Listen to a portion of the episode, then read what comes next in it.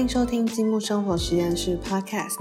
上一集节目中，我们邀请到了世家教授以及修年总编来聊聊时尚产业工作的大小事。而这一集节目呢，我们要把镜头拉到大家最关注的时装周，看看到底征战各地时装周的两位是如何去看待台北时装周的发展呢？那其实我也很常听到，就是有一些人他会有一些迷思，是想说，嗯，会不会我只要会穿搭，然后嗯看得懂时尚，我就可以进入时尚产业工作这样子的迷思？我是觉得，就是进入时尚产业，就是拥有一定的美感程度，这绝对是加分的。但不知道秀年总编就是觉得认为，身为一个时尚编辑，是不是有比这个还要更重要的能力呢？呃，穿搭其实那只是好像你是消费者。而会穿搭这件事情是你个人的功力去表述你的风格论断，但是时尚编辑它不是个人的风格论断这件事而已，是你对于一本杂志、一个媒体、一个现在呃时尚舞台上面的一些潮流的分类跟状态是有所可以分析跟感受的，然后然后把它转换成影像或是文字来做披露。那这样的话，他做出来的，也就是说，我们期待服装编辑本身、时尚编辑本身，它还是具有一定的底蕴，它的它的内在的底蕴是要有一点被培养起来的，他才能够把这些事情做好。不然，他可能进来做了时尚编辑，他做出来的东西都很表象，表象的东西，他其实便无法对于一个杂志里面想要赋予的呃整个形象，因为。Fashion editor 哦，他其实在一本时尚杂志里面的是很重要的核心人物。他要把这个总编辑或是这个杂志的的风格，要把它维系那个影像维系在一个比较高的水平上面。所以，而不是只是穿穿漂亮这件事而已。所以，那个底蕴是要在于整个时尚潮流分析点跟看法点是要要有建立的，有建立在他心中的这个部分。他去担任一个时时尚编辑，才能够做得好，跟做得久。不然，其实他会变得非常大的压力。他可能做个一年，他会有受不了，说：“哎，我好像被挖空了感觉。”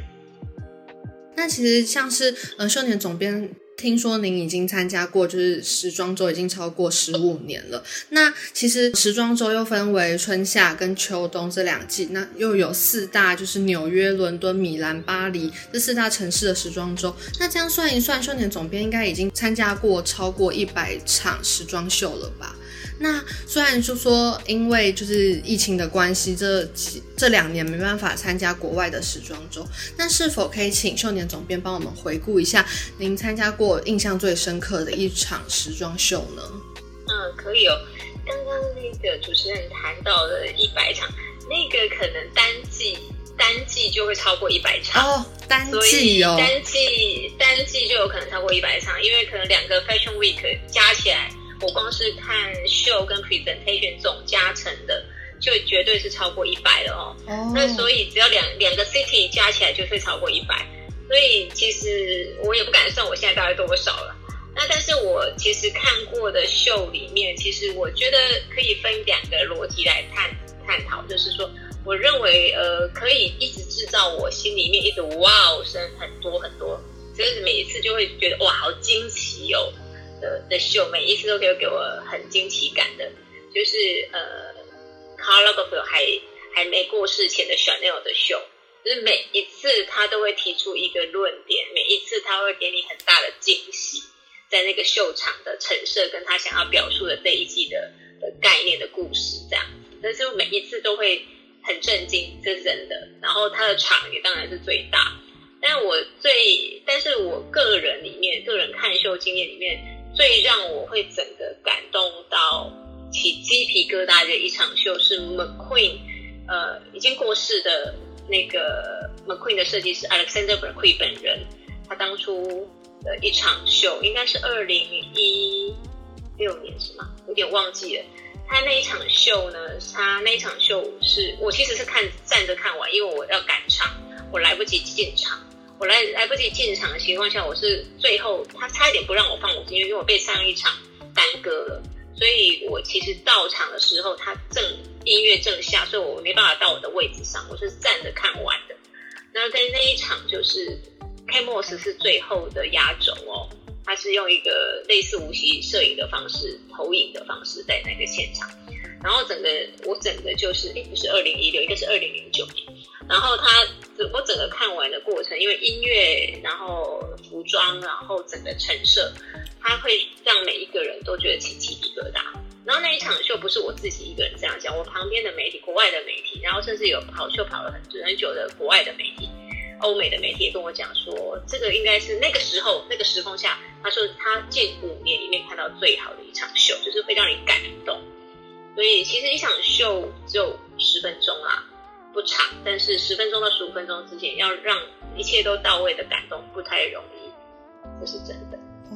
了解，那其实我们知道，就是世家教授，嗯，曾经就是担任过台湾香奈儿公司的传媒总经理。那刚才就是秀年总编也有提到，就是他，嗯，曾经看过 Chanel 的秀，然后让他感到惊奇万分。那其实我也很好奇，就是，嗯，国外在办就是品牌，嗯，时装秀的时候，那在台湾这边品牌端有没有需要就是处理一些什么工作的内容？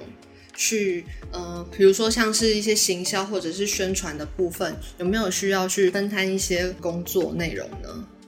其实就是这个做法是这样子啦，不管是呃四大或者是哪哪几个品牌，他们在这个时装周之前，如果不是在主办地的其他。呃，分公司的工作人员呢，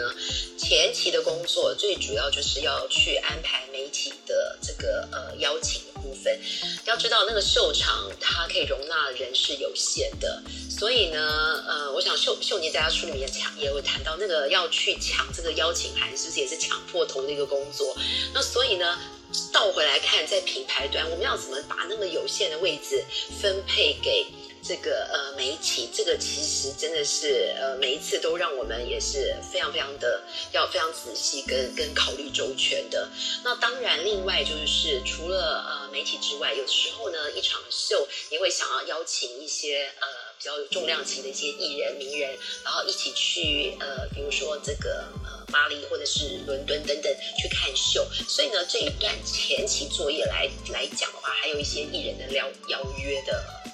部分要来跟媒体做一些拍摄计划的筹备等等的，那这些都是在还没有去之前要做的工作。那如果一旦要去这个时装周之前，也就是说在我们这个品牌的秀开始之前，我们其实也有很多的会议要看，比如说我们要先去了解到这场秀的主题概念是什么。然后，甚至有时候我们会有机会，我会先看，可以看到一些衣服的一些状态。然后同时间你要准备事前准备一些呃一些资料、新闻资料。然后当天的话，还要也要提早到现场去，要做很多的现场的走位啊、彩排啊、接待啊等等。其实事情是非常多的，但是它是一段一段的，从在呃。这个你的当呃这个所在地到你飞到了现场，在现场前期作业还有现场作业，其实有非常非常多的工作要要做，所以有时候很辛苦的地方是在什么呢？就是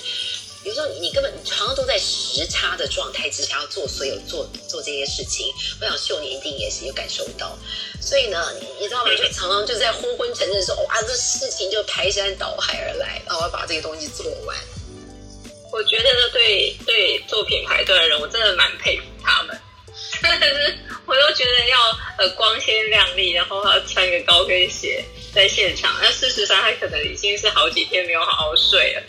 然后我觉得真的是太佩服了，说真的。我记得每一次，呃，就是这个大秀啊，因为都会要穿高跟鞋，那个只要秀一结束，你知道那个脚简直是都我都觉得快废掉了。所以呢，聪明人一定会带一双球鞋，然后事情走完之后立刻换，不然的话，我觉得我连走出去那个场的那个力气都快没有了。真的啊，因为我就觉得做媒体端我还可以说我穿个平底鞋。我可以耍任性，但是但是品牌端是完全没有这个可能哦，就是那个形象都一定要是顾到最好的状况，所以我就觉得哦，超佩服所有的公关行销人员，太厉害，太厉害！想想看，好多路他们都不是平的路哦，对，巴黎那都是石板路哦，你就上上下下真的是要练就穿高跟鞋跑步的功力。哇，真的太可怕！我真的觉得这最佩服就是你们了，太惊人。听起来感觉就非常的辛苦。如果要在那个石板路上面穿着高跟鞋走的话，非常难啊！那真的会跌倒哎，那种没有练就好功夫，真的会滑倒。尤其是有时候是下大雪、下大雨的时候，对不对？对，家里应该都有碰到过啊。有啊，有啊，很很就其实那个碰到过好多好惨的经验。我记得有一次是在户外，是在巴黎市区。郊区的户外，然后呢，秀走到一半，狂雨下来，然后呢，所有 model 全湿光，继续走秀。然后客人呢，虽然在棚子里面，可是离开时候却没有车子，大家全部淋了落汤鸡，而且没有车子，该怎么办？真是叫欲哭无泪，真的很崩溃，这个才叫做崩溃，对，这才叫崩溃，都要被列在前面那一题了。对。好，那其实我们刚才有提到，就是四大时装周，就是两位都参加过。但是呢，就是其实台北我们自己也有我们的时装周。那从二零一八年举行至今，其实展现了和国外时装周截然不同的风格。那想要透过两位就是对于时尚产业的专业视角，了解一下两位是怎么看待嗯台北时装周的发展呢？那是不是可以先请世家教授以二零二零年跟二零二一年台北时装双周协同计划主持人的角度跟听众朋友分享呢？嗯，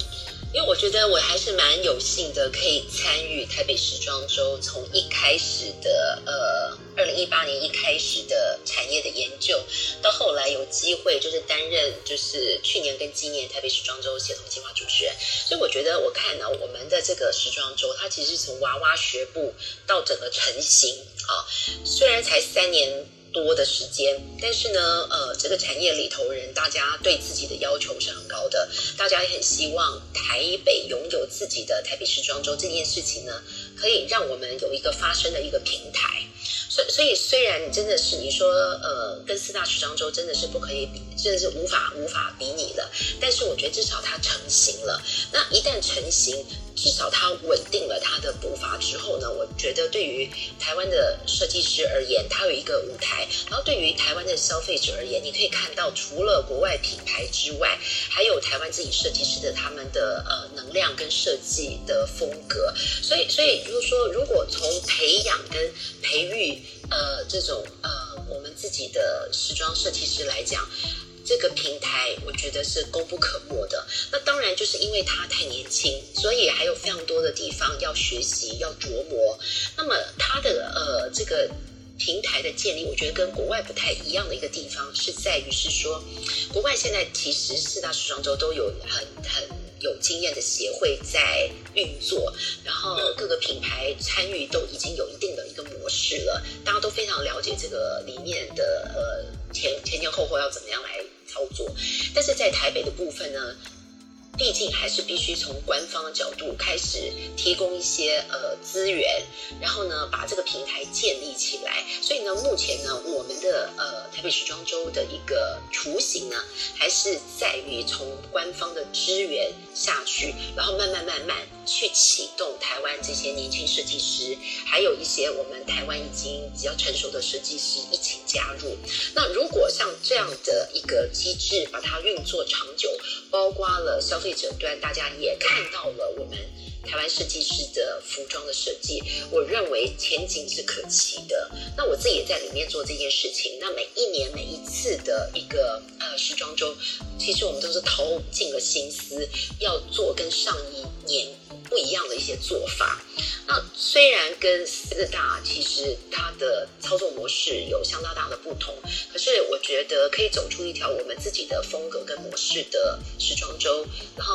呃协助这个产业的发展，我觉得也未尝不是一个呃好的一个方法。嗯，了解。刚才秀年总编有提到说，他就是参加过数不清到底多少场。国际的时装周，那是不是可以请秀年总编以一个时尚媒体的角度来帮我们分析看看，就是说，嗯，台北时装周它和四大或者是亚洲其他国家时装周它的特别之处，例如说它有没有什么潜力跟优势是可以，呃，跟国际的其他时装周去互相比较的呢？呃，应该是说我们觉得。呃，台北时装周应该是说，他先求有，再求好，再求更好。所以我现在觉得是说，他现在这个平台已经建立起来了，然后固定的建立起来这个模式，也让所有的台湾的设计师们，不管是新锐或资深的设计师，有一个平台去展现他的创意，而不是以前是分散各自为政的状态，它聚拢在一起，然后呃，从国家单位里面去引一些国际的买家，可以来欣赏、来来了解台湾的一些创意人才的方式。然后有不同的论坛，让大家在这边交流。当然，我们必须要很承认的是说，因为才目到目前才三年多的时间，所以它要到非常的发光发热，其实还有一段路要走。但是它已经先建立起它的那个正式的平台。我们也我当然也是非常期待，是说在未来，呃，台北时装周会逐渐慢慢转成是有他自己的。自己的单位来运行，而不是只是完全透过官方的运行的方式，慢慢在民间的这个力量可以起来。大家对于这个这一块土地上面的时尚产业的，呃的的想都想要贡献这份心力，让它变成永续的发展，因为它其其实是需要长期的永续关注跟永续的发展，它才能在国际上发光发热。这个这个，我们的人才才会被国际上所看到，尤其在这个网络发达的年代，其实交流度是非常的快速的哦。所以，其实我觉得台湾的这边所经营起来的台北时装周，它其实是我们都在我看得出来，它每一年它在做某些的调整，微幅的调整，它希望给它更丰富的逻辑来探讨这块土地里面的各种可能性跟。创意人才的各种可能的发展性跟发展空间，不只是人才，甚至是品牌端的状态。那我觉得也是期望它可以有更好的发展。那这样的话，对台湾的整个时尚产业，它才会是一个最好的打底的一个基础，在往上发发挥的一个很大的平台的呈现嘛。就是刚才听到两位这样子的分析之后，其实觉得台湾，嗯，台北的时装周其实应该是蛮有前景的。但是就像刚才两位所提到的，先求有，然后再求好，再求更好。那期待台北时装周未来会有更好的发展，那也可以带领台湾的，嗯，时尚产业就是可以更加的蓬勃。那最后呢，就是想要请两位互相推荐一下彼此的书。那先请世家教授推荐一下秀年总编的《Fashion Week》台上台下吧。啊，这个是我今天最期待的题目，哈哈哈。嗯，我想先这样说吧，就是说我自己的书谈的是品牌的起源、经营，然后它包括了上中下游，可以说是大家一般。读者或者是呃消费者，大家看到是台前台后哈。然后如果从这个角度来看，搭配秀年总编的台上台下，我认为它可以给一个给读者时尚业的全貌。所以呢，呃，我我如果是说对就是时尚媒体业有兴趣的这些呃听众朋友们啊，也绝对不能够错过秀年的 Fashion Week 的台上台下。可以吗？可以。感谢。好，那接下来我们就请秀年总编帮我们推荐一下世佳老师的《向时尚品牌学风格行销》这本书吧。其实如果说在在谈论的是一个观念的问题，跟整个产业大产业的一个外向的外貌的样子的状态。那其实世家的像时尚品牌学风格行销这件事，我觉得它就是最个最最实际的内化里面的所有的面貌的面相。我其实不会觉得说这只是适合时尚产业的人看的一本书诶，因为我觉得时尚的品牌它在经营的细项的思维啊，如果你可以把它运用出来的话，对于所有的其他产业不同的行销面都可以。好好的运用到，所以我觉得这本书其实不是只有时尚人可以看，或是做时尚行销关相关的的行业人可以看，是应该是所有人都可以看，因为他你会看到他们最细致的想想象力的空间，跟他们想要做的事情，在思考的面向是什么。如果把这边的抽取一部分到了传产的部分的产业的的一些行销面向上面，其实都可以用的蛮好的。所以我觉得这是一本还蛮适合大家看的书，对。秀年讲到我的心坎里了，我写 真的真的，我写这本书，它其实主力不是在给只是时尚业的人看，它其实对特别是想给时尚业外面的人看，不管是说你今天是服务业啦、传产业、这个电信产业、汽车业等等的，因为因为我觉得时尚本身这件事情它就很细腻，而且它有很多创意。我想这，所以我们两个都很 enjoy 就是这件事情。那我只是觉得说，我们两个透过我们两个书跟文字，是要给大家一些刺激，给大家一些灵感。那所以反反而是跨业的人来读我们这两本书，我觉得会有很多其他不同的没错，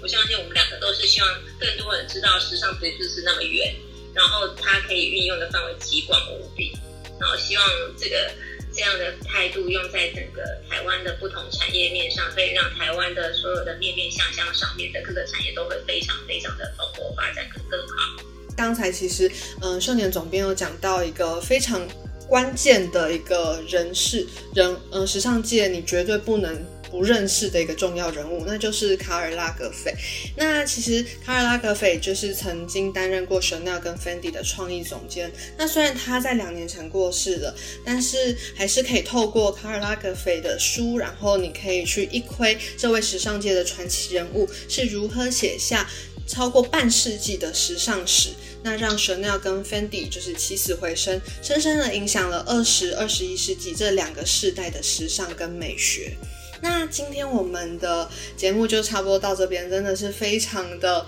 感谢世家教授跟秀年总编的分享。那听完两位的分享之后，感觉自己好像又更了解了一些时尚产业的一些秘辛。那不管是对于我们自己未来的职涯发展，其实大家不用想着说时尚。刚才两位分享的这些时尚的东西，就只能运用在时尚界。其实，在各个的产业之中，也是可以运用这些嗯知识技能，然后去做很好的发挥。不论是在灵感，或者是创意发想，或者是一些行销的一些策略上面，都可以做使用。那嗯、不知道大家听完今天的分享之后，有没有满足了各位对时尚的好奇呢？那我们今天的节目就到这边，非常感谢大家的收听。如果大家想要了解更多时尚产业的背后秘辛，非常推荐大家去阅读像《时尚品牌学风格行销》，还有《Fashion Week 台上台下》、卡尔拉格斐这三本由积木文化出版的时尚专书。